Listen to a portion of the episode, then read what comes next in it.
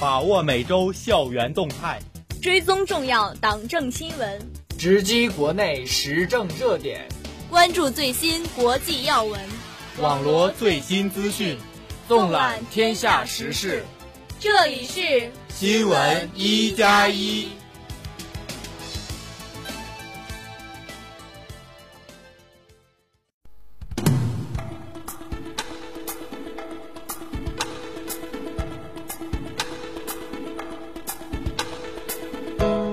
亲爱的同学们，大家好！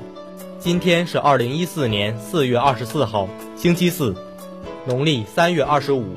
欢迎收听新闻一加一。今天节目的主要内容有：国内日企就船舶被扣向中方支付二点四亿元赔偿及利息；国际瑞士拟将最低月薪标准定为二点八万人民币；校园东北财经大学“我的中国梦”主题演讲比赛正式开幕。校园主持风采震撼升级，下面请听详细内容。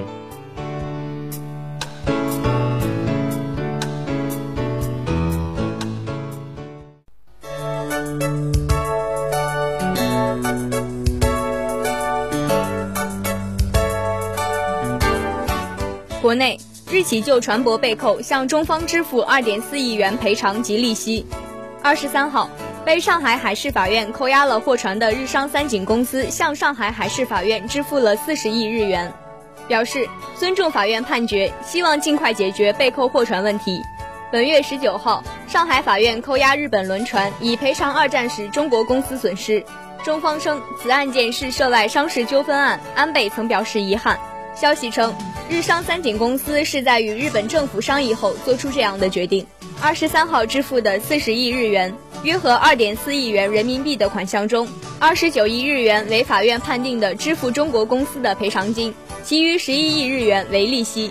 法院认为，从租约期满起至两轮沉没期间，大同海运株式会社属于非法占有两艘货轮，应对船舶所有人实际造成的经济损失承担侵权赔偿责任。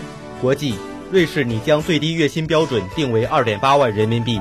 据法国《费加罗报》四月二十四号报道。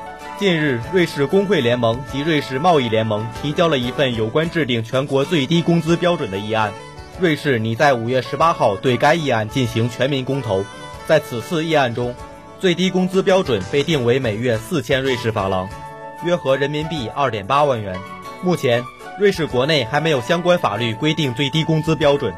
一旦该议案获得通过，瑞士的最低工资标准将是全球最优厚的最低工资标准。然而，绝大多数的中产阶级工会及右派政党公开反对，他们认为对于全国所有领域的最低工资进行一刀切的标准不合实际。根据《瑞士晨报》的调查，瑞士的普通民众也分成了三个派别：百分之五十二的受访民众反对该议案，百分之四十表示支持，百分之八的人保持中立。校园东北财经大学“我的中国梦”主题演讲比赛正式开幕。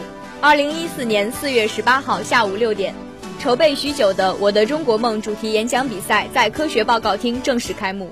此次演讲旨在让东财学子加深理解中国梦的内涵，树立明确目标，提高实现中国梦的自觉性。演讲现场气氛热烈，高潮迭起。选手们结合自己对人生的理解和对国家未来的展望，阐述了自己心中的中国梦。经过激烈的角逐，国际商学院的张涵同学和财税学院的吴高旭同学以精彩的表现夺得比赛一等奖。理想信念是人生之帆，既决定着人生的航向，又关系到人生前进的动力。愿我们每位同学都能心怀梦想，树立远志，早日到达成功的彼岸。中国梦是中国的未来，也是我们的梦。主持风采震撼升级。四月十九号六点。中心食堂四楼的团委报告厅热闹非凡，在观众们热烈的掌声中，东财第十二届主持人大赛复赛正式开始。担任本次复赛主持人的是第十一届的八强选手刘毅和张思妮。本次复赛共四个环节，前三环节结束后，排名前六的选手直接晋级八强，其余六名选手将通过第四环节的才艺展示，争夺最后两个晋级名额。经过四个环节的比赛。八强选手终于诞生，他们分别是侯冠宇、马振威、曾越、赵烨、杨雪阁、吴高旭、刘洋、吕惠子、感谢每一位选手的完美表现，为观众带来如此精彩的视听盛宴。也让我们祝贺八强选手，并祝愿他们在决赛中出色发挥，完成自己的梦想。以下是今天节目的简讯。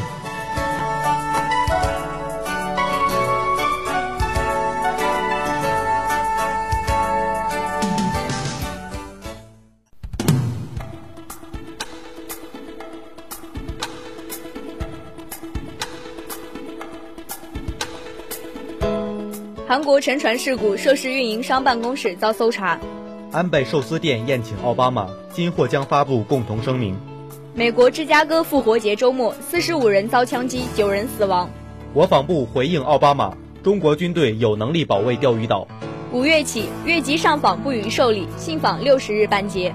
环保法修订草案表决通过，对污染企业罚款上不封顶。以上就是本期节目的全部内容。本期节目。